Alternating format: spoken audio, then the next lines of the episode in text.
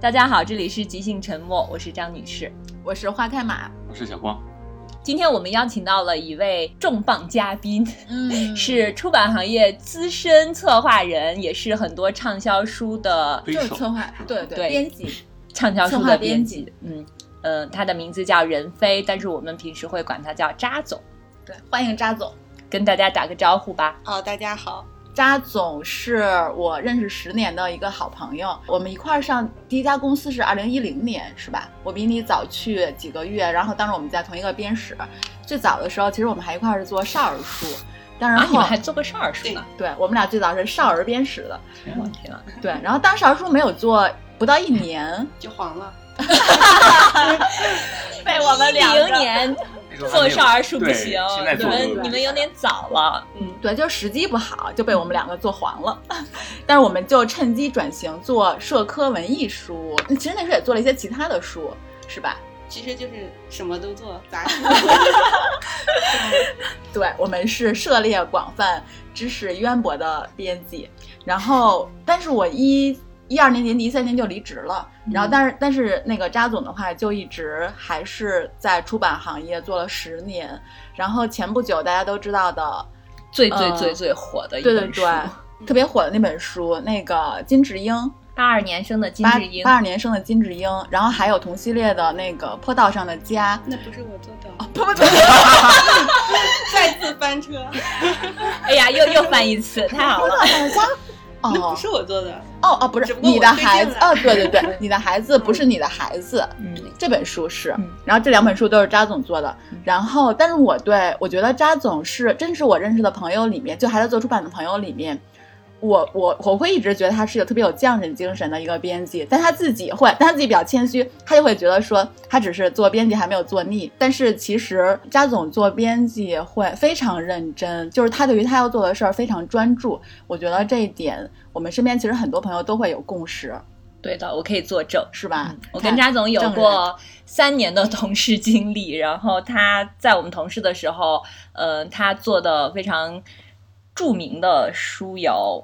《醒来的女性》，嗯，还有嗯他们说我是幸运的，嗯嗯，还有一系列的艺术类的书，像非常非常有名，到现在豆瓣上经常我还经常会收到豆油来问我，就《创世梵蒂冈博物馆全品珍藏》这个书，哦对嗯那个是书特别漂亮。是。嗯，它是我们当时做营销需要编辑要嗯提供资料，它是每次都会提供的最全面的。对，因为他特别特别认真，他给他每一本书都会写一个特别长的一个编辑手记。金智英你不也写了吗？因为那是约 稿。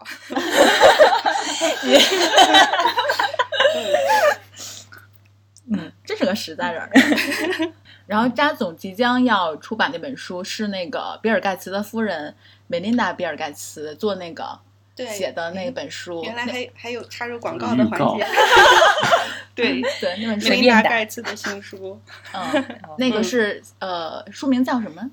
女性的时刻》哦，对，女嗯性时刻，我是想说，就是扎总其实对于女性，就是女性议题的书，其实做了好几本。嗯，我发现你特别喜欢这种女性或者是教育，就是有有一些社会话题的作品。对，这个是你自己的个人兴趣吗？这个是我嗯个人兴趣，另外就是有也有一个比较呃相对功利的一个角度，是因为社会话题这样子题材的书呢，它相对更有市场接受，好卖，相对更好卖，然后会更容易引起人的共鸣。因为我入行的时候看的第一本，嗯，有一本书叫《老猫学术版》，啊啊哦就那本书是很多编辑的一个入门书。那本书当时有一个观点是让我印象特别深，然后嗯也特别的，嗯，就特别的认同的。就当时他说了一句话，就老芒他说畅销书是和社会的共振。嗯嗯，我我后来是能体验到这个，就是尤其有一些社会议题的书，你会不知道它是为什么卖起来的，但是你要是深入去追究的话，它其实是和当时的一些社会思潮或者是一种大众心理是契合的。那我嗯们是在上上期吐槽的那 些畅销书，岂不是嗯 证明我们这个社会真是世风日下？嗯，它它一定会有某种就是嗯符合了当时的某种大众心理的东西，就是因为这个东西，我觉得其实如果要是专门有人去研究的话，会蛮有意思的啊，就从大众文化的角度，对嗯因为共振的话，它不是只有一条频率，就像扎总做那些女性议题的书，也是一条共振。然后上期咱们吐槽的那些心灵鸡汤项，它其实也是一种共振。对，嗯，嗯，因为因为因为其实我之前我还跟大家讲我的黑历史，嗯，就是 我初中的时候也是读过郭敬明的呀，而且我当时也是有被触动到的。我现在回想起来，为什么还是参加我呢们？上次节目，啊，对啊，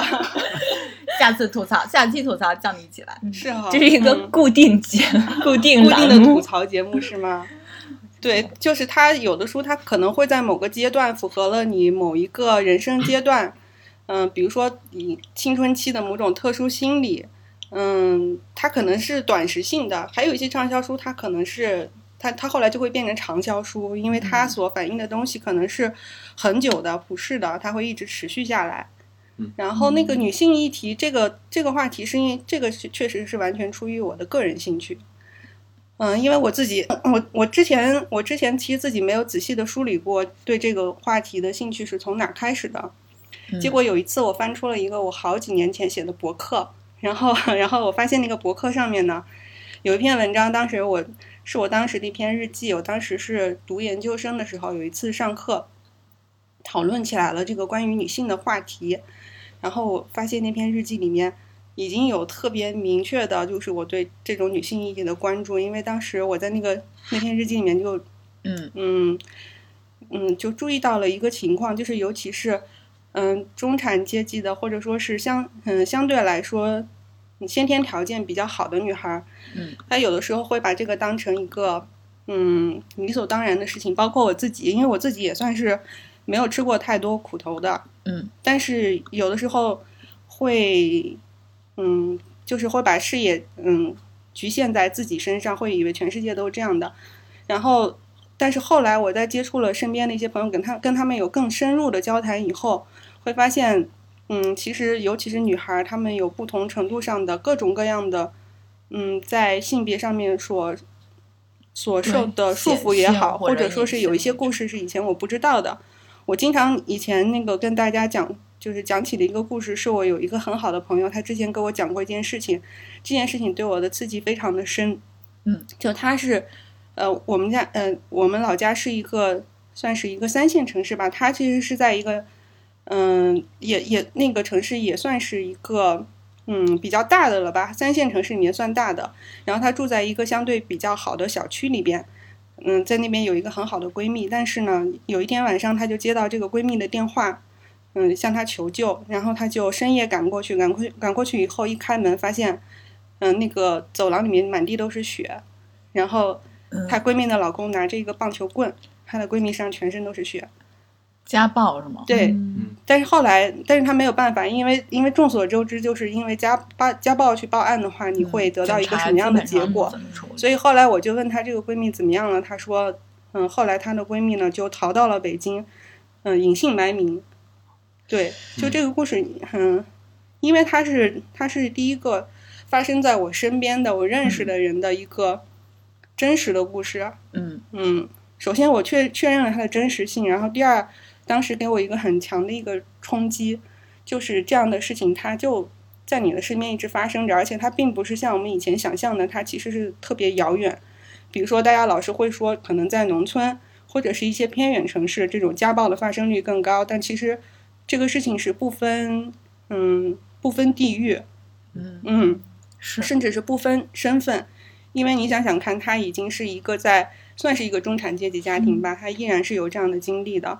嗯，很后来其实有很多很多这样的事情，都是从我的身边的朋友这里听来的。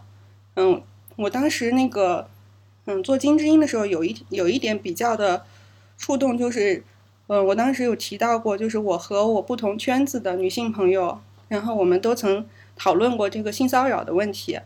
然后发现这个发生概率是百分之百，就不是百分之五十，也不是百分之八十。嗯然后金智英她刚好是写，她又是一个就是写我们日常生活中所遭遇的各种各样，嗯隐性的性别歧视的，其中其实也有这个性骚扰。但这个话题呢，因为它是一个比较有羞耻感的一个话题，其实大家日常是不会很公开的去谈论它的，只有在这种嗯闺蜜间的或者是很好的朋友之间的交流之中才会提到。嗯，然后这也是让我很有触动的一个东西，就是包括我自己在内，无论大家的年龄、身份是什么样的，甚至跟你的相貌和当时的穿着也无关，人人都有这样的经历。是对，所以就是类似于这样的事情，嗯，促成了我对这个嗯议题的，或者或者是这类书的一个额外的兴趣。所以金智英那嗯个书是你当时是怎么发现它的那个书最早其实我是先看到了它的台版，啊？我先看到了台版，然后我一开始是觉得它这个书名，嗯，让我有点好奇，因为因为它这个书名，嗯，你会，嗯，第一反应就是金智英是谁，而且她又是八二年生的，同龄人，对对对，嗯我就觉得，那我因为我也是八零后呀，对，然后我想知道写了她什么事情，然后我就去看了一下她的大概的一个介绍，嗯嗯，然后一看那个介绍，我就非常的感兴趣，嗯，所以后来决定报这个选题其实是非常快的，因为就特别巧的，我当天当天就我我我们当时我们我的主编他就推来了这个金智英的一个书讯，板带当天刚好推了这个书的书讯，嗯然后他问我你觉得这个书怎么样？我说好书赶紧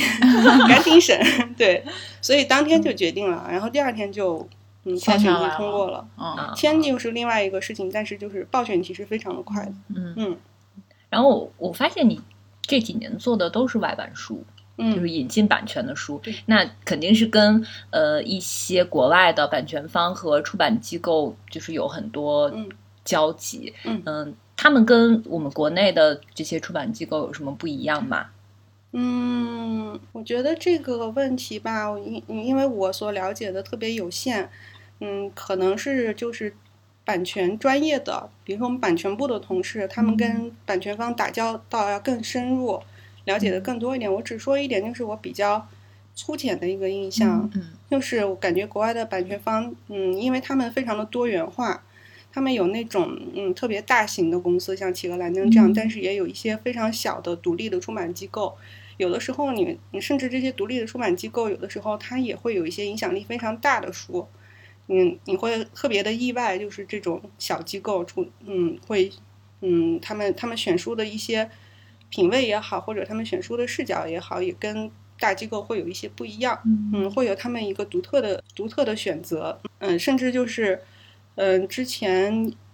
之前我还听到，就是嗯，我我们因为我们之前签了一本德语的长篇小说，然后那个出版人呢，他就是一个家族企业人，家族小作坊式的这样子的一个出版社，他们出版社里面。主要的员工可能就三四个人，都是他自家人， 对，对，就是这样子的一家族个百对年老店，对对对，但是他也能这样持续的开下来，嗯嗯，他们会有自己非常明确的选书的品味，这个这个是我特别的佩服的。嗯，有这种明确的选书品味会受市场的影响吗？比如说他们的品味可能现在市场上不太流行了，要怎么办？呃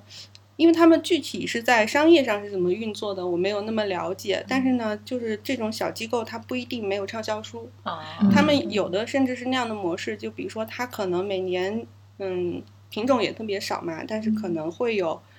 一两本特别畅销的。那么其实这样呢，就已经足够支撑它去做一些相对来说没有那么畅销，但是质量特别好的。而且即使是他们出的这种畅销书，其实也是内容非常好的畅销书。嗯，嗯那这样说的话，其实是说国外的出版环境，它可能就是就市场的需求会多元化，就是读者他的阅读他的阅读口味可能也是更多元的。然后，而且他这样的情况之下，可能就会就会让很多那种比较小的个体的那种出版，像你刚才说那种嗯像作坊式儿那种小的出版社，它也能有存活的空间。对，是的。嗯，可能也跟因为本来他们的这种阅读基础就非常的好，哦嗯对再加是上他们的产业也非常的健康，而且因为某些大家都知道的原因，他们不受一些嗯外在啊条件的钳制，他们可以特别自由的生长，这点是跟我们非常不同的。对，嗯而且可能有些就比如说大的出版机构，在他那里不是特别重点的选题，或者是可能会有一些敏感的选题，会最后会落到一些小机构上。就比如说之前那个伍迪·艾伦，他那个最近那个自传，嗯啊，好像是他那个个书稿是被一大开机始构被不敢大出机了构对都嗯拒了，是然后的是去了的一家比较不太知名的一个一个出版公司吧，对，对，从此这个公司就知名了他。可能就靠这一本书，也许也许就能对就能做起 来。是的，哎，那也有可能就大家都抵制都不买，就也也会有这个风险，对吧？啊就还是对要，但是但也是一种传销对啊好多掉一头，种嗯可能对性呀。但我听说这个书已经被国内某家出版公司版权签到了，哦，是吗？哎，当时不是豆瓣已经出了这本是书没有那个是那个条目是原版的条目，哦，哦，那其实有很多很小众或者很垂直领域的书，它质量非常好，嗯但肯定不会像畅销书那那样卖很多，嗯就是。就你很难卖的特别好，比如说像嗯深海，深海在就是它的这个类型里面，其实算卖的相当对不错对的对，就是这个类。型其实非常好，主要可能归功于扎总他不不不，他策划 的好，不不，因为那个书的内容本身非常的好看，嗯就是我跟扎总同事期间，他做过的几本书，其实都有一点这种类型，就是他会在某一个领域是非常好，而且我们也嗯做到了在这个领域里卖的非常好，但是他真的很难出圈，就是他很难被更嗯对大众的读者接触到，嗯就是你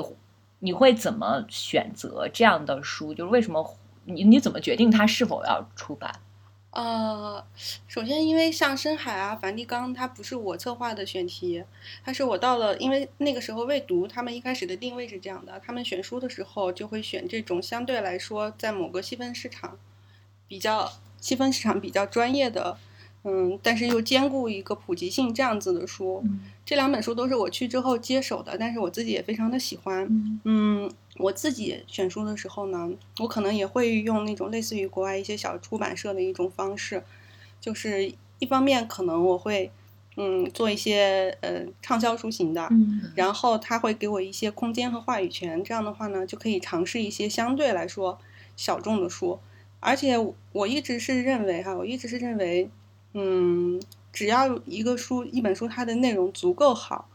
它不会真的就卖的特别惨。嗯，它会有一个特别基础的一个量在那里，嗯就是它会不至于赔，但是有一些内容真的不行的书，它是真的可能会赔 的。就是它对，这个是不是也很考验编辑的功力？就是你的眼光，嗯或者是你我觉得需，我觉得是的。这个嗯其实根据我对扎总的了解，嗯我觉得扎总做的书，就是不管说是出版社，就像你说未读，像深海什么是，可能是在最早是未读的选题嘛，还是你自己嗯独立策划那些？我觉得其实你做的书都是你喜欢，就是都是你喜欢、你认可的，就你会觉得它的内容是很好的。嗯，然后在这个基础之上，可能可能你会刚会有你刚才说的是说，你把它往畅销书的方向来做，然后给你争取一些更大话语权，然后来做你想独立策划的那些书。 嗯所以，但是我觉得我一直都觉得你能坚持做出版做这么久，就是一个是你喜欢做这件事儿，还有一个就是你做的书其实其实你是一个非常坚持有而且坚持自己品味跟底线的人。不觉得吗？就是嗯的我你这个 不容许彩反虹驳是 吗？彩虹屁天呐！就不是不是我们彩其虹实是我真们我其真的实没认是为我们其实是想就是嗯告诉听众，嗯呃，怎么样来培养这种这种能力，就是我来判断一个书是不是好，嗯是不是不好。这都是要交学费的。 嗯，踩要一坑是吧？对哎，我们这个今天贡献了这么多酒，你还不说点干货？对啊，就就干货哈，因为这在这之前是有无数失败经历的呀。就是我我应该是刚入行的头四年吧，应该、嗯这四年我觉得我都还在一个摸索的一个状态。那个时候有非常多的黑历史和失败案例，嗯，只不过因为后来我认识你们的时候，那时候我已经就是大体上可能嗯方向比较稳定，再加上我在未、到未读的时候，他们给我的这个定位，比如说就做艺艺术书，嗯、也比较的明确，所以你们看到的就是我那时候好像已经很坚定了，但是其实在那之前有过很长的探索期，而且即使到了。嗯，后来我选择离开未读，也是因为我又有了新的嗯新的我自己最想做的一个方向，就是嗯像女女性题材的书。所以其实这这期间是有过很多是在无数次的摸索、尝试以及失败中，最终逐渐形成的那那一条比较清晰的线索。而且就比如说啊，举个例子，嗯，有有一些书真的，呃，那个制作过程，尤其是你在你不懂的时候，做起来是非常的痛苦的。非常的辛苦。就是像梵蒂冈这个书，其实第一版我做的并不满意，因为那个时候我我刚入门，其实我并并不懂艺术书，那是我应该算是我做的第一本艺术书，当时非常的头大，因为它嗯一开始的时候，老板把这本书给我，我接到以后发现非常的非常的漂亮，然后。嗯，而且我一看，诶，好像图多字少，应该不难。虽然它很厚，结果我看了以后，看了内容以后，我就要疯了，因为它它涉及的这种宗教、历史、嗯，社会、美，就还有美术，嗯嗯，就各个领域的这种综合对综合的知识储备的要求实在是太高了。所以，嗯，而且而且那时候我也不知道艺术书应该以一个什么样的形态呈现出来是最佳的。所以一开始其实是跑了跑了书店，然后去看了一下别家的同类书是怎么做的，但是我又想以一个我自己的方式来做它，因为我一直觉得，嗯，即使它是一个细分领域的一个专专业书，我还是希望它尽可能的，嗯，可以让尽可能多的读者能读懂。嗯，所以那个时候做了一个特别累的事情，就是特别复杂的事情，就是，嗯，请译者。做了非常多的译著，那个译著我们后来在做第二版的时候就单独做成了一本册子，而且而且第一第一版出版以后，因为我自己不太满意嘛，当时豆瓣上有一个读者 来给我留言，他说这本书里面有一个很大的问题，你们用的里边所出现的一些嗯、呃历史人物，还有一些宗教人物用的是基督新教的译法，但是。嗯嗯，因为梵蒂冈它是天主教的嗯中中心，你们其实应该最标准的应该用天主教的译法。嗯，我当时 就加了， 对我当时就哦天 呐，嗯 对，藏龙卧虎，然后然后我就是加了这个读者，加了这个读者，跟他聊了以后，他后来成了我的朋友，而且他成了梵蒂冈第二版的审教，专门做、哦专门做就是呃人民方面的审教，嗯，嗯然后所以一本书它其实是一个动态过程，就是在这种读者的敦促中一点一点完善，最后。最后才逐渐做好的，一开始其实我做的是很很不好的，梵蒂冈对这个书嗯还有其他的好几本书，当时扎总写了编辑手记，我现在就不明白为什么当时他要。让我发在了我的豆瓣上，就导致我现在，你知道吗？我现在我的豆瓣上就是刷出来最热门书评是扎总写的，不是我写的。关键是还那你经有常没有人扎总署名，有有有，这些都都是然后有的，按就是上谁他写的豆 瓣，关键是我那时候不知道他的豆瓣，我最近才发现他的豆瓣粉丝比我多。 你当时怎么想的？因为我那个时候不想嗯就是暴露自己对对对对对，对还是有点想暗搓搓的藏在。他是觉得他这本书做的不满意，嗯对对然后把你不满意的书都把我忘了。对，就可以找一个人来背锅。哎呀，真嗯是！我去年不是去欧洲，然后去了那个罗马的时候，就去那梵蒂冈嘛。嗯去了之后觉得，哎，我如果之前看过这本书的话，我可能此行收获更更好一点。对后来扎总又做了那个。有一个系列就是什么十四世纪、十五啊世无纪，解欧洲艺对术对对史，那个是更可个怕的回忆。哎 但是嗯但是那个就是因为其中有两本的翻译是我的朋友嘛，嗯，他就对这个对这一系列的书评价特别高。他说，呃，我们去欧洲旅行就会专门带着这本书，就是照着这本照书着去，嗯，然后带这本书把书里的这些地方就都走一遍。对，因为那套书我觉得，嗯，它特别好的一点就是它其实也充分的考虑到了实用性。嗯，它是以一个拆解的方式嘛，比如说以关键词、人物、地点，嗯，把许多的就把画作，嗯，以及它背后的一些背景拆成了很多比较细的点，然后你会特别嗯方便你来翻阅。它当时的那个那套书的社是一，呃，应该算是意大利的第一艺术大社吧，嗯是他们的一个看家之作。那套书它的信息量非常非常非常的大，嗯，但是这也是它的优点所在。嗯，确实当时我就觉得，嗯，它的这种就是他们的这种编排的角度是之前我嗯在艺术书里面比较少看到的，就是它充分的考虑到了艺术的普及以及对读者的一个服务。哦，我嗯发现好像从一五年，我们那个时候是一五年、一六年那会儿吧，就是对艺术书好像有一个呃繁荣时期。对是，嗯，当时还就是出了一系列美术馆相关的，对对带对，你去就看美术各馆家好像都在做艺术嗯普及类的书，就大家可能是有这样一个需求，就是那会儿可能经济上行，然后他手里有点钱，出国旅游的机会和人数都在对增多，然后就进入了一个追求精神生活的阶段，所以好像这种书就是比较受欢迎。嗯，呃，你一般会从什么出发点？是这种大众普及吗？还是更专业一点的？嗯，因为更专业的我，我觉得因为我还做不了，因为我觉得更专业的艺术书最好自己本身是科班出身，或者是有这方面的积累去做比较好。所以那个时候我，嗯，我还是更多做的是偏向于普及方向的。嗯但是我觉得科班出身的人反而容易越做越就是晦涩，因为他已经很懂了，他对可能就会做嗯哦的读者可能也会有这样的一个角度，因为那个时候就因为我不懂吧，我我我其实那个时候是从一个完全的小白的角度来看这个书，就是我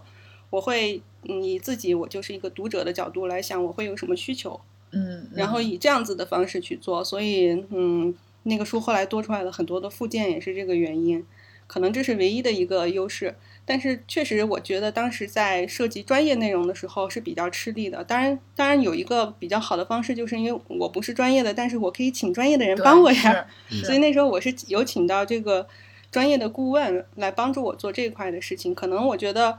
这种方式，嗯，更好一也点感觉对，可能可能有它的好处。是。嗯所以刚才张女士就是说，扎总会怎么选？就是扎总就是怎么会选书的话，我觉得，嗯，就作为编辑来说，其实你看你后来的一些经验，其实它我们现在看当然是说经验或者直觉，但其实是有一很长时间的一个积累的。这个积累其实就是你自己这么多年的一个。呃，就是你自己输入，就是你自己的知识储备，还有就是你自己怎么看待这些东西，然后，所以我觉得这些会让你更倾向于哪些选题？还有一个就是，你做书其实还真的，就算你说你刚才说你对于做艺术书一开始是小白，但你做书真的非常之认真啊！就你制作的这个过程，包括你后来做太宰治的那个，还专门去日本那个香料厂做的那个香，所以嗯，哎，我怎么又夸上你了？ 对呀、为什么突然说间到这又变成了凯文为了做本书，自己？专门跑到日本去，我在不这是里这个他嗯哦不本是身专门跑去并日没有本这件事，还我是没有什么专错门跑过去啦。不是他对他确实他他是没专门跑，就那个就是太宰治那本，对，太宰治的那个礼盒对太宰治嗯礼盒，哎、上市了吗？这个书已经上市了。对，不是，但是我刚才这段主要是想回应刚才张女士就问你那个问题嘛，就是说你选书的一个就是就是为什么会选这些书，我是想说。就是编辑其实是有准入门槛的，编辑这个行业其实是有准入门槛的。它准门它的准入门槛可能比较基础的那种，就是这个人他的一个知识储备，我觉得这还是挺关键的。因为知识储备它不是就是一两天、两三天就能够建造起来，它其实是一个长期的一个过程。嗯，知识储对知识储备是一方面，知识储备尤其是就是一些专业性比较强的书，它可能是一个特别嗯大的加分项。但是我我觉得还有一点哈，嗯，还有一点就是我觉得如果是感受力比较强，也会也会好好一点。就是有的书你可能不懂它里边的专业的内容，嗯但是你能抓住哪些点是嗯是比较好的，就是你能看出它的好来，就你不需要从专业角度完完全全的能能够理解它。嗯，尤那其你是觉文学得？类的书，当然，这个嗯感受力它也不是凭空来的，它可能有一部分是你先天性稍微敏感一点，但是我嗯我觉得感受力这个东西其实它也是有积累，所以我其实一直都觉得编辑这个行业，虽然编辑真的是挣了最低的工资，但是编辑这个行业对人的要求一点都不低，就是赚着卖白菜的钱，操着卖白粉的心。就这个行业的准入门槛，嗯其实你要真的作为一个比较好的那个优秀的编辑的话，它真的是有门槛的。嗯，对。对，那时候不都说，所以花开马和小光现在都转行了，对我 们， 但我们我们是但是他们都，但是他们都是编辑行业培养出来的人编辑才小，白包括你不也是吗？ 就是因为那时候不是说，只要你能胜任成为一个好的编辑，你你放放出去到哪个行业都这能啊是胜那任。个台湾教父就是他有他说对的对说类似的一个表述，但是我真的有一个嗯特别明显的感觉，嗯就是我当时在磨铁，当当时磨铁不是被称为出版界的黄埔军校嘛？嗯然后啊是吗？对啊呀、哎呀，那我们在座的四位有三位是黄埔军校的， 对，对呀、就你在做出版做出版的时候被培养出来那些能力，其实我在之后的工作中，我觉得哪怕是在现在吧，其实我就潜移默化，你还是会用到，嗯对呀就他的思维模式、思考的思考方式，还有你当时养成的那些习惯，还有你我觉得甚至是一个一个看另外看另外一个东西那种多样的视角，对啊还有那种市场的意识、文本的意识，对啊其实都还挺，呃，我会挺感谢那。虽然我当时做出版做得挺痛苦的 啊，但但现在一回想，觉得嗯，滤镜又上来了。那你觉得做一个核一个编辑最核心的竞争力是什么呢？如果只有一项素质的话，你觉得最重要的是什么？扎嗯总先说因吧为我。觉得编辑其实是一个挺多、挺多能力都要具备的一个事情对，是它其实是一个很杂的一个活。是但但是其中肯定是有一个最重要的，就是不可替代的一个。我之前真的嗯就当时在做出版做比较纠结那几年，还真的想过这个问题。嗯嗯，我就是如果是或者说更具体一点，你做出一个畅销书的一个编辑来说，它跟其他编辑有什么不一样？这个可以 让查宋子宇说一下，我觉得是他的眼光吧，他的判主 要断还是力，对对书本身的对选择嘛。我觉得是判断力，然后还有，而且我觉得做出版是需要热情的，做出版这个行业更需要热情，嗯，因为太因为做出版这件事儿太没有热情就琐碎撑了不下去了。对，像我们两个， 像我们三个，热情已被耗尽。真的做出版真的需要热情，就是出版行业它又浮躁又不浮躁。就是它浮躁吧，是因为尤其在像我们在商业出版公司，公司也会用各种各样的毛利啊、马洋来考核你。然后不浮躁，是因为其实你知道你做的还是一个特别文化的，尤其是我觉得我跟扎总最早做出版，其实我们还是有出版理想的那种。扎总可能现在还也有，呃，不管你有没有吧， 就是只要你还你你就是你还是希望你你觉得你做的事儿是一件非常很很很好的事儿，然后你也希望你经过你手做出来的书真的是对别人有真正有价值的东西，所以你其实是对他抱有一种理想主义的那种东西情就是情怀在的，所以。所以我才觉得说能坚持做出版，并且能坚持按照自己的想法、初心那种做出版的，是真的对这个行业有热情的。这个行业其实不是很好做的一个行业。嗯，嗯，首先，因为我我不算是那种真正意义上的畅销书的编辑，因为我现啊在对。畅销书的数量没那么多， 我觉得不畅销的对更多。对对，不畅销的也有很多。我们看到了金智英，但是没有看到金智英背后还有王对，但是就是嗯据我对那个其他的畅销书编，因为我是有近距离有接触过，大家有一起工作过的，像这样子的畅销书毕编辑，竟你还在黄埔军校里，对，他又回到黄埔军 就校，就是对，包括在之前的公司有遇到的，嗯嗯，我印象中哈，但就当时我有接触的有一位做文学类畅销书的编辑，他是真的对书有非常敏锐的直觉，而且他有的时候甚至可以给作家给出非常具体的建议或者是启发，就是引导他们。嗯，去写某一类题材，或者是 给他们写作上一些建议，我觉得这是非常哦我厉已害的。哦经对号入座上了。 谁啊？我是那时候，我觉得他在这方面还是确实是有两把刷哦，子的。是是是，嗯，对，然后像嗯，像那个做外版书的畅销书的编辑，尤其他能持续不断的，比如说每过一两年就能有这样一本书的。嗯一个是他对书确实，嗯，他有那个他有那个感觉在，就是我前面说那种感受力，嗯他可能有的时候能判断出这个书它的市场潜力也好，还是它内容上的价值也好，嗯，然后另一方面，他有对那种市场的把握，嗯，这个东西其实也没有别的捷径好走，可能就真的得嗯一点一点的交学费，一点一点的积累。对，是、啊嗯是，真的嗯。像我吧，我觉得我是可能是在交学费的过程中，我觉得我看不到那个尽头，然后可能就中途撤出了。嗯，然后，但是扎总确实，我觉得他最近这两年会有畅销书，但是前几年的时候，其实确实很多书就卖的还挺一般 的，所以，所以我其实一直很佩服你的点就是，就是前些年你做的书，就是并没有卖的那么好的时候，你还是一直在坚持做这这件事儿，而且还是，就是你还是用同样的心力在做这件事儿。这其实是我一直挺佩服你的一点，因因为也并没有更好的选择。嗯，开玩笑啦。一方面是这样，一方面是，呃，我要说就是，如果一个编辑的书长期，或者至少在很长一段时间内，它一直不畅销的话，其实对它是有伤害的。嗯因为你会质疑的，你会嗯质疑自己的能力也好，或者说是你会质疑自己选书的口味也好，这样的状态如果持续很久是非常的不妙的。很多很多时候可能在这个过程中，嗯，有人就走了，因为因为它不但会影响到你的信心，另一方面非常实际的，它也会影响到你的收入。就是根据现在的出版业的这种嗯对，竞争强度来说，是，对，嗯，所以它有的时候畅销书的适时出现，尤其是那些内容你本身认可的畅销书，它是一种反哺，就是它，嗯，它是对你一个及时的鼓励、及时的肯对定，对，让你知道可以继续这样做下去。是。嗯，所以你看，当时我做书的时候，我们当时的领导陈师傅，他就经常说我，他说你不要这么没有自信。但我当时真的很想有自信，但我就是没有自信，是因 为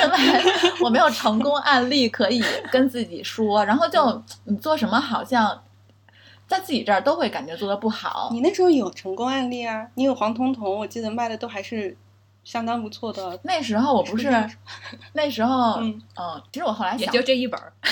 当 时水木丁那卖的也还哦，对，水行木丁的书也有啊但很多。是我当我其实后来、就是我已经离职之后，嗯我很多次回想那个时刻，因为我确实做到那个时候，其实好像已经有点开窍了。嗯，但但我就在想，如果如果说我还继续做出版的话，我我会做成什么样子？但当时就嗯，又不太想做了，嗯所以我觉得这是我这是我这是我唯一想。回去之后有一个就做一个呃平行时空的那么一个，因为我也不知道我如果当时还在，因为当时确实其实有一些开始有一些正反馈了，嗯，所以不知道之后会怎么样。但是之前一直都是负反馈，是吧？我当时跟你说也没有。 我当时跟你说了，哦不是每天都得跟你吐槽吗？哦就是我当时有多么难受、纠结、揪心。那要是现在，就比如说现在开启了平 行平行空间，嗯就是你又可以回到那个节点了，那你们还会选择，还是会做出一样的选择吗？你现在回过头来看的话，不一定哎，我觉得这，我觉得这可能是我觉得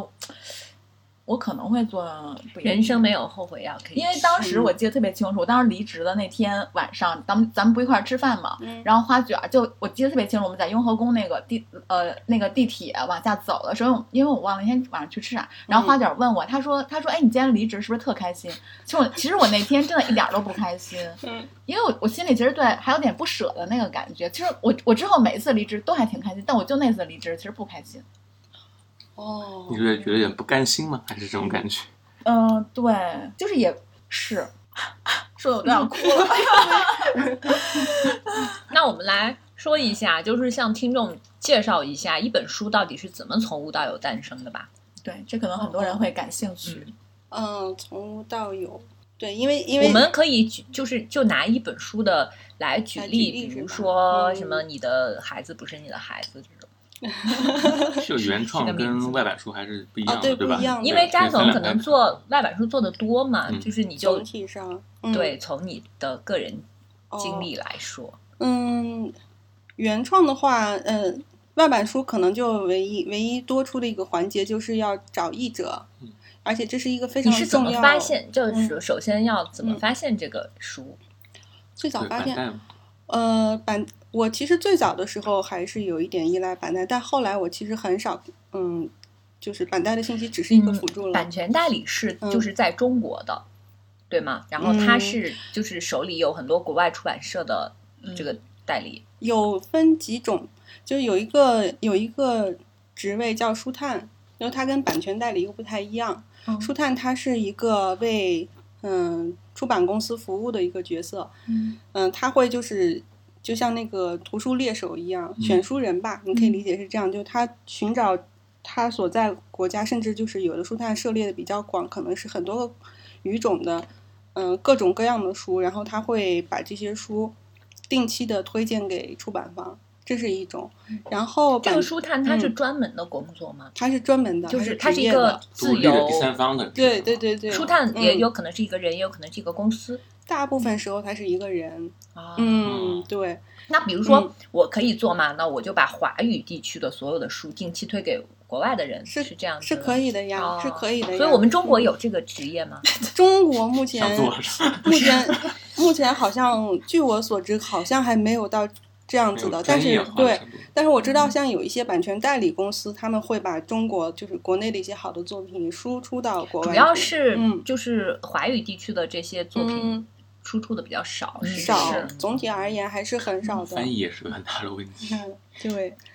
嗯，然后版权代理公司它主要就是协助原版的出版方和国内的出版方之间达成一个协议购买版权，它主要是在这个环节。当然，他们也会推荐，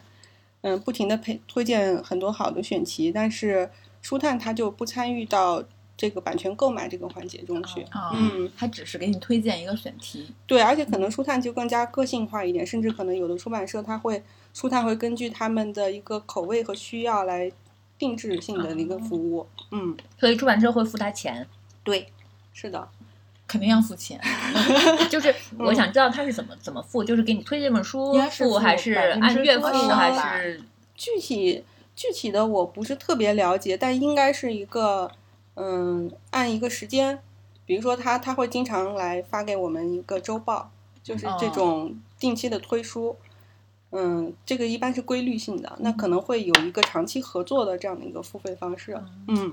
之前好像嗯有一种是说，比如说他书探给你推荐一本书，然后你嗯采纳了，然后这本书的百分他会收百分之二十还是多少啊的一个、对对那对个佣金，对，对佣那金跟版那权种代理也有点像，有一点嗯对，对，只不过对他可能是确实是就是嗯这还挺有个意人思的一个职业。所以你嗯现在就是小光正在嗯琢磨这个，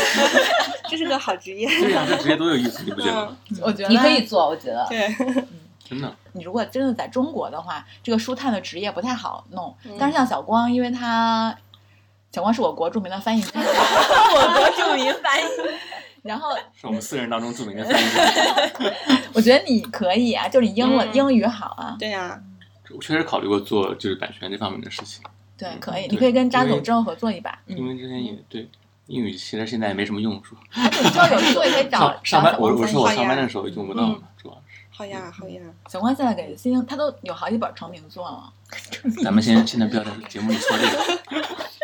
因为这不块是要剪掉不是要因为因为脱稿都那不知道拖个多久。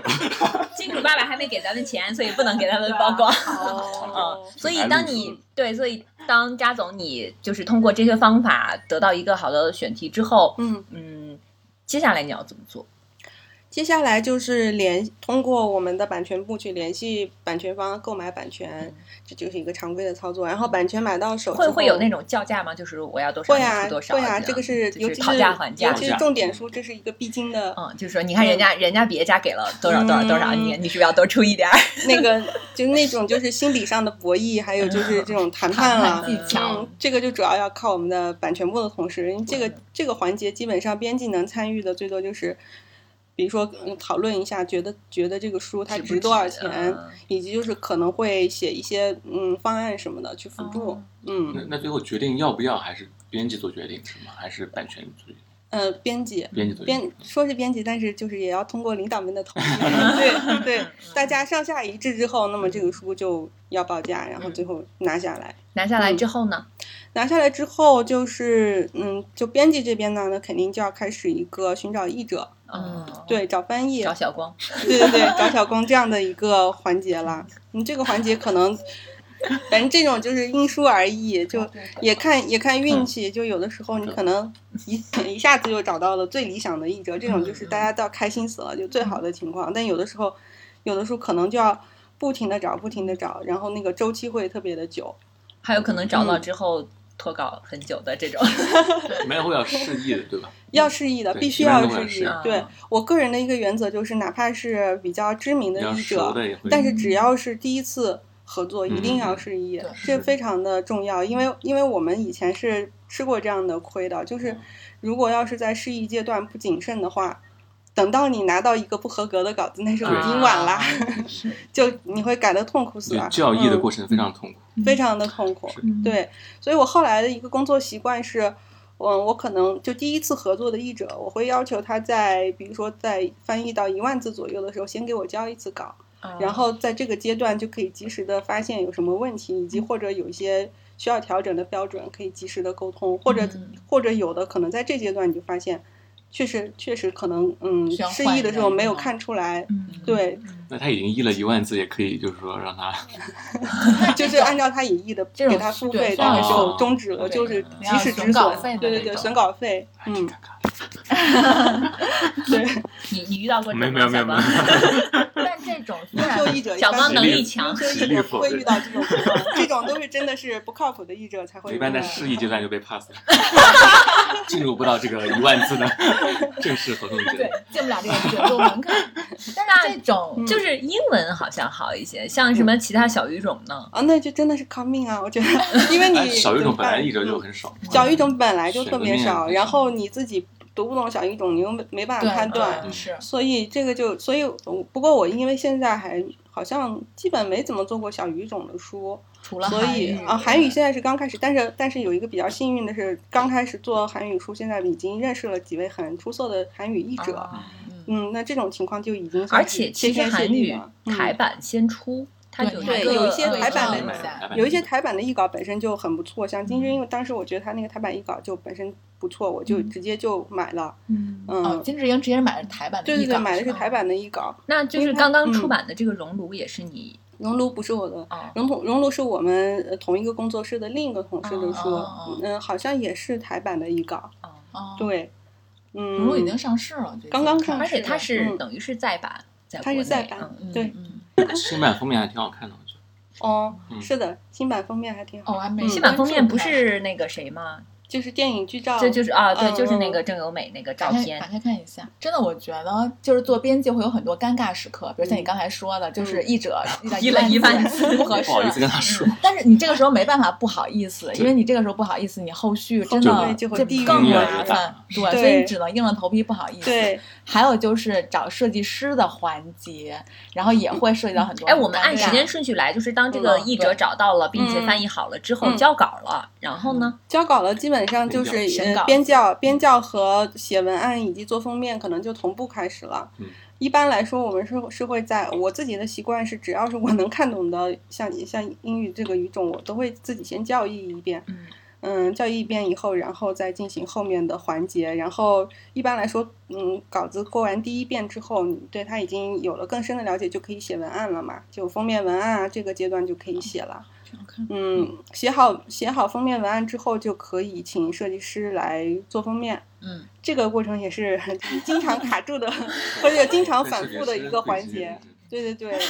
痛 苦，对，就是设计师也痛苦，你也痛都苦很。痛苦。对，经常经恨不得常掐死对方。对对对，就是像有一像有的书一个封面做了半年，这也不是哇，对对是，这种也是常有的。而且嗯有时候还会跟设计师吵架，两人吵得不可开交。现在已经没有这样的事了，我们都是跪舔， 我们怎么我们怎么敢吵架呢？嗯为什么不可以吵架？就是设计师，你怕设计师不给你做了，还嗯是对啊，万一 还是得哄着的。而且而且，嗯、其实其实只要大部分情况下，你你已经选择了这个人，证明你已经认可了他的一个基本嗯的能力。很多时候，编辑跟设计师的分歧。其实，其实还是在于就是对一个书的不同理解上对，或者是说是更常见的一种，就是有的设计师他会相对而言他不太考虑市场，他可能更多是从设计的本身嗯艺术来人的风格，对对嗯对，要考虑怎么样从设计上最好的呈嗯现。嗯但是编辑就是这么一个苦逼的行业，就是你必须得考虑，你不能不考虑，否则这个书就会烂在库房里。其对实啊，大牌设计师可能就不管对是吧对对他就就就按自己的套路来。对对，有一些很大他牌是的怎么问题是成为大牌设计？计师的这种？我我就挺想， 命好，嗯，就确实对，对他，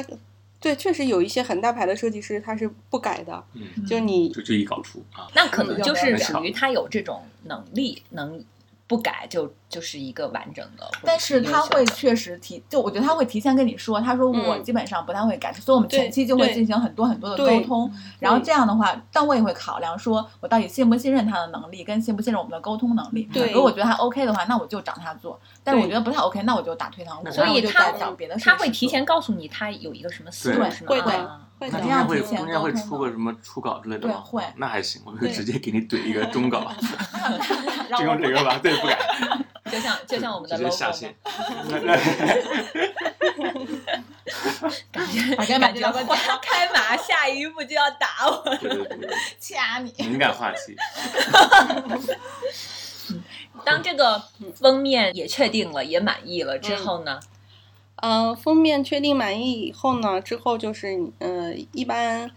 常规的公司都会有一轮讲述，公司内部的讲述和评级，嗯这个一般是面向销售和市场。嗯嗯、然后他给你定级别以后，会匹配这个书相应的推广资源。嗯然后在这个阶段，也是让销售第一次来了解你这个书。嗯然后再接下来就是征订，征订的话，这就是面向我们的小的销售商的，你会征订，就大家对这个书说我判对断对它会卖对，就多是少，渠道嗯会嗯会说这对对对个书要多我少要多少，对然后对最对终反馈一个价，对对最对终的数量渠可道能你那会边根会据反这个馈去对对定对印数。根据这个定印数，有的时候我们也会先定印数，然后再征订，但是大部分情况下还是根根据征订数对来定对印数。安全一对点，嗯，但这个这在这个阶有段没有那 种就是嗯最后发现征订为零？零零也不大拿可不能出，但是来会有非常惨的征订数，会啊有那几千种情本况，几千 本没这样法子开。机什么那种，对对对 对，会有那 种情比你况。都哭了，对呀、然那后这个怎么办？这个没办法，都已经到因为这儿了，因为硬着你头书皮已印经是对吗？硬着头皮硬啊，你书已经做到这个程度了。而且有的时候，有的书它可能渠道反馈上来的这个数量是他们误判的嘛，啊也有的书首印数特别少，但是可能刚上市不久嗯就是加加印印了，了也有这这样的情况。当然也有一些可能就就这样化为纸嗯浆，对，哇，画像这个嗯，啊然后就开始印了， 是吗然后就交就交片了嘛。嗯啊画胶片之后就正式开印了。很多时候在胶片的时候，如果是重点书，我们就已经开始，嗯，宣营传营销工作，就是营销的计划，嗯专业嗯了，就是嗯就是就装订方式其实也是编辑会考虑的，那这其实就是封面是在嗯设计过程对中，开对本儿会封选面，就什是么你样在的封面设计阶段，你就要想好了，这个书要做什么开本，对平装还是精算装，硬四装色还是单色，要不要逻辑？嗯对对对， 跟有他的 书，嗯这个就是我已经设忘计了阶段的。 这些基础知识已经忘记了，对你现在已经不合格，回不去真的了不。合格，让我做对做不出来。最后就是营销是不是最痛苦？营销对，因为呃尤其是重点说的营销非常的琐碎。我我那时候我记得做金智英的时候，从制作到上市的全阶段，我一共加过十个群，这个十个群全都是活跃群，就是每个啊每群的呀天每天对都有很多的事情要处理，就是就是这样子的一个强度。嗯嗯，是，所以其实我们别人只是看到说金智英卖的很好，嗯但是扎总在十个群里挣扎那 些也很痛苦。就是对，就其其实背后是有一个团队在努力的。嗯嗯对，就是这整个这个下来大概需要多少人？除了你之外，还需要什么样的？呃多长时间时多少人多少间？时间？当时这个书应该从切下来到上市也有小一我年。们其实应该用嗯金智英来举例，不应该用你的孩子，不是你的孩子你。的孩子嗯一样的是因为就是它英语更接近本版书的流程，嗯嗯金智英是外版书的一个流程。嗯，金智英因为是重点书，当时参与营销的，所以这个一开始定级的时候就定成了重点书是吗？讲述的时候就已经是重点书了。嗯就是你们嗯通过什么来评判它是重点书和嗯领导拍的，呃就就首先首先这个书，编辑自己是认定它是重点书的。嗯我当时嗯，我当时就是觉得这提个书交了一个很详细的报告？对，无论如何它一定得是重点书，而且嗯嗯，很很就是很早就开始讲书了，开始给嗯渠道讲书在预热啊，然后跟各种人，嗯、给他们洗 脑，对对，然后自己的非常内部成先功洗脑，嗯一 定要洗。对，对我觉得这是职场人士必备技能。嗯，对，给同事洗脑。但这个书它是因为是属于当时已经有一些，呃其实，在国外已经都卖的很好了，呃已经卖的很好，啊所以就没有那么。说服力嗯难去洗说服，对对 对，所以所以也就很快的就级别也就定下来了。嗯，大家都被就是 洗脑。那金智英一共做了有一年吗？小一年时间，反正哦挺久的，因为因为那个书，嗯，书书号也还折腾了蛮久的。啊，对，嗯主要是书号。是嗯你的孩子那本书一共做了多久啊？那本书也有小一年， 那个书也折腾了蛮久的。对，所以那个其是实为什？么？那个那个书好像是因为当时做封面做了蛮久，啊，对，就是要找到一个嗯，大家又都得认可，我自己也得认可，然嗯后封还得符合市场，嗯，就是综合嗯什么都要符合的封面并不容易，它会折腾好几轮。就是嗯出版的封出版书的封面还蛮重要的，就是你自己，啊你跟设计师终于达成共识了，然后你去拿去讲书的时候，老板说。你我怎么觉得 你这不太行，你这不太白。然后，但是你又不知道老板到底什么意思，那你就问啊，你具体给我讲一讲，一二三四到底哪哪里不行？对老板讲不出来哪 不行 啊、那你就别说不行，行 你也不敢这么跟老板说。你知道你为什么现在还不能再做出版行业了 吗？你都被出版行业的老板招来了。可能是吧。封面就是一个玄学，因为、因为嗯对，你真的，你你就是出版社一个呃，就是出版业的一个最大的，就是嗯，有一个不可逆的东西，因为你没有办法让一本书做两个封面同时对对到对市对场去验对证，对你永远没你永远没有预测，对对对没，办法，A B test。对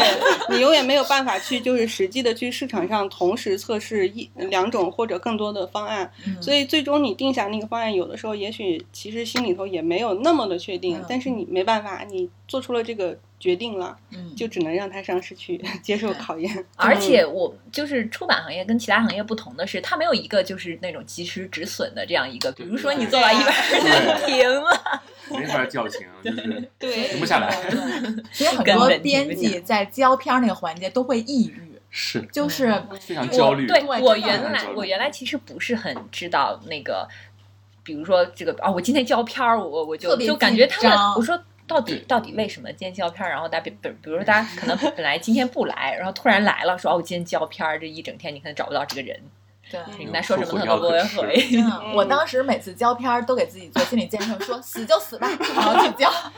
因为我因为我之前出过高考错交，卷一样，因为我之前把有一本书的我出过两次错，一本书的版权页、出版时啊那个印嗯厂我也写错我也干了，过错嗯然啊后那哦看来你们都对，我我然后是都这下个定了去改了，在印厂当时改的，哦嗯，我那个也是，然后罚了多少当时钱而且我是把我领导的名字写错，不是名字写错，了，把他那个职位写错了。 哎，为什么还会有领导的职位？他们是正规，他们是啊出嗯出版版社，社出嘛，版社，他应该是什么策什么就比较高总策的划总策划之类嗯嗯的，嗯我给他写了一个比较低的一个东西，嗯然后就我靠，然后印之前发现可能会那领你导这会比较还急好，发现现场了改，对，我当时还犯过一次特别大印印出来。来再发那现，你那就呢 我那就就真完我了就是这种，当时是有一本书，我们都三审三教完了之后，然后最后下印厂的时候，他用的内文是作者给我交的第一稿，这都没 有。啊哇，这个那这这个这个坑很但是等发现的时候，都已经就是书已经 样书已经来对了一万本儿已是吧经印出来了。然后当时作者打电话骂我，然后我当时啊，我我我当时真的哭的，我觉得都要。都不行了，就就是太那什么了，就是一就觉得自己太是蠢是啊了。我环其实哭不是因为环节别太多人，了是因为觉得自己太蠢了。对，就这这是对编辑的最大折磨，就是你拿到一本成书以后，发现里面有一个不可饶恕的特别低级的嗯错， 这种是最最最可怕的，因为它就在那里，你没有办法改，只能等到加印的时候改。修订版，嗯，有的时候如果 可能永远不会加对，印。如果你错了一版，你就永远定在那个耻辱柱上，就你的手板的错就一直在那里。嗯，嗯，所以，扎总，你做了这么多年，嗯，你对于现在就是你自己出过的书，或者是市面上的一些书，你有什么想吐槽的吗？这个好像没有啊，原本 没有这有个环啊，节是吧？不不不对不呀不，我们是固定环节。固定的吐槽环节是吗？所以可以不用点书名，我觉得肯定大概对对啊，十二年 了，哦你看不惯的，就提是示你一看不些惯的一些，信息就可以。埋下什么信息？我我可能最最讨厌的书是，就是明显是传的那种书，啊这种是我最讨厌的。就是有的书我都还能去理理解它，就比如说之前大家不经常吐槽读客的书丑什么，我也是嗯吐槽过的。嗯，但是，呃，但是我比较肯定它的一点就是，嗯，可以看得出读读客的有些设计，嗯、就是。抛开美丑，他在考虑这个设计的时候，他是有经过嗯思考，或者是有他们的一嗯套逻辑其的。实我们之前也嗯说过这对个，，它是逻对辑对对自洽的，并且对对对，就是这个角度我是认可的，或者说，因为我嗯前两天还中第一次买了读客的一本书，他们是嗯那个 A.S. 拜尔特的一本书吧，那个那本书，呃，因为他们近几年不是也在出一些纯严肃文学类的书嘛，我当时就想研究一下他们在怎么样重新包装这类书，嗯，看看有没有我们可以学习参考的地方。因为他们的一个特点就是说，他们会考虑服务读者吧。他们因为他们定定位的读者跟有一些出版社他们定位的读者群是不一样的，他们是卖给那些从来不看书的人，可能嗯或者说很少看书的人，所以你会经常看到读客的，嗯、就是严肃文学的书，他会嗯尽啊量的往一个通俗的定位上去定，甚至他会经常做导读手册。其实导读手册这个东西，如果它真的要是面向一些平常不怎么看书的读者，我觉得这点还是挺好的，因为你至少这样说嗯来，其实我们觉得我们不应该吐槽人家。也不也不，他们还是有很多很值得吐槽的点，尤其是有一些文案， 那那个是真是的是受是不了，的。确实是。但对是你看嗯人家在做的这个普及的事情，其所实以你看他把那些不读书的人拉到了这个读书的层面，然后我们慢慢的。这些人可能就提升提升，也许就提升到扎总的那嗯 个，就是他的读者群里了嘛。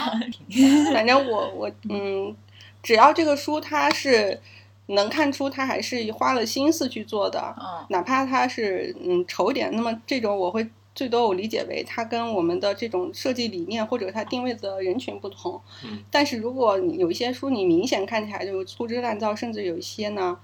有一些书嗯，你可以看出肯定是代笔，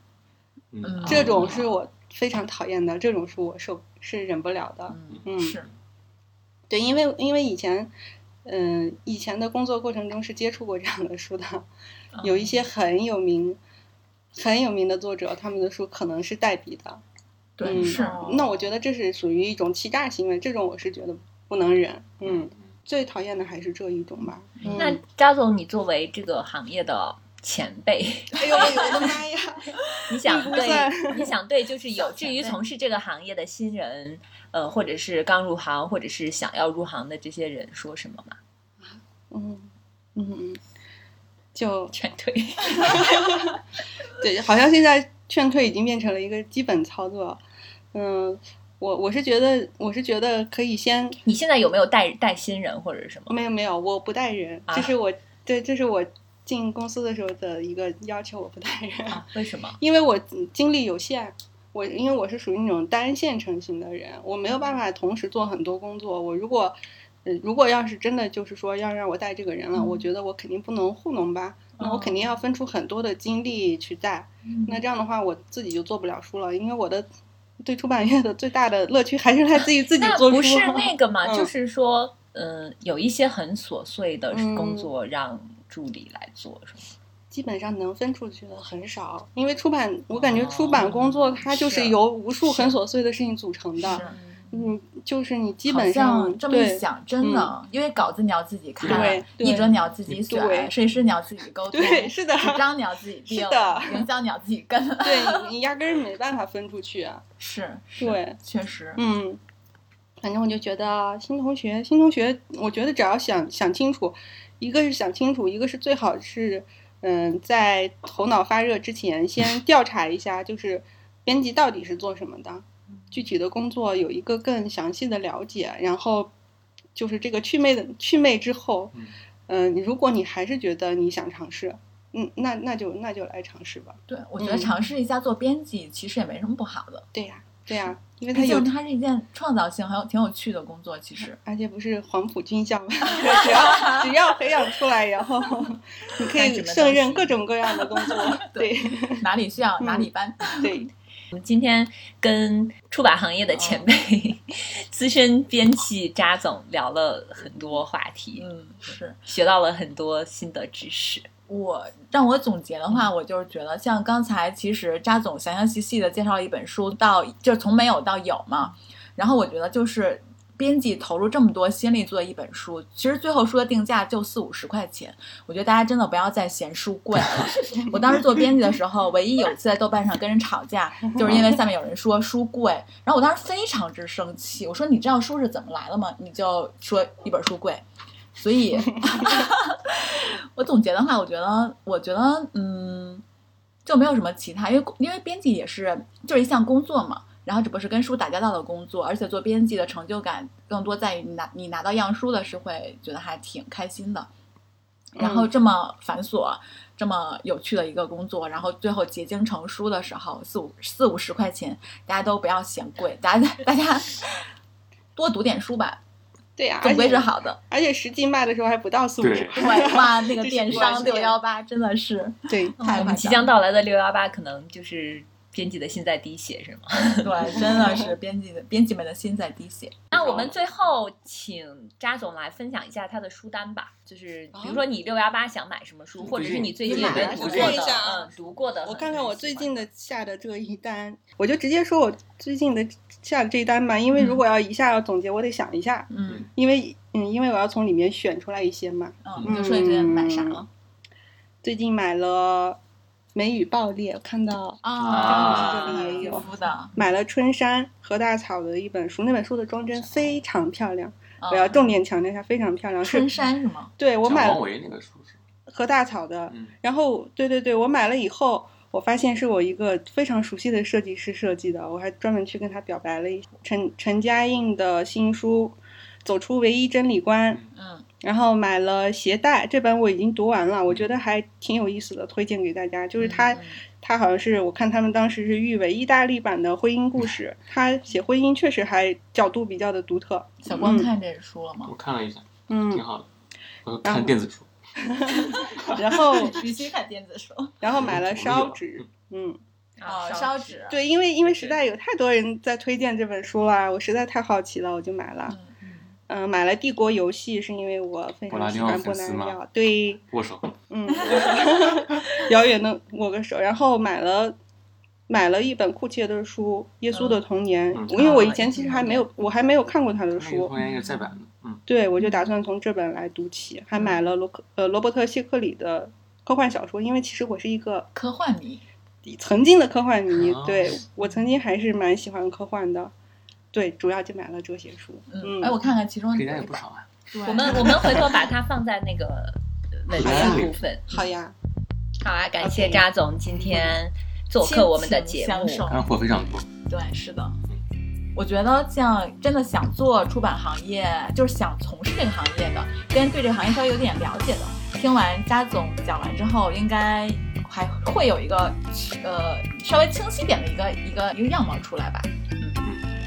好哎呀，那我们今天就到这里吧。好的。再见拜拜拜拜拜拜。我的热情好像一盆火，燃烧了整个沙漠。太阳见到我也会躲着我，它也会怕我这把爱情的火。沙漠有了我，永远不寂寞，开满了青春的花朵。我在高声唱，你在轻声和，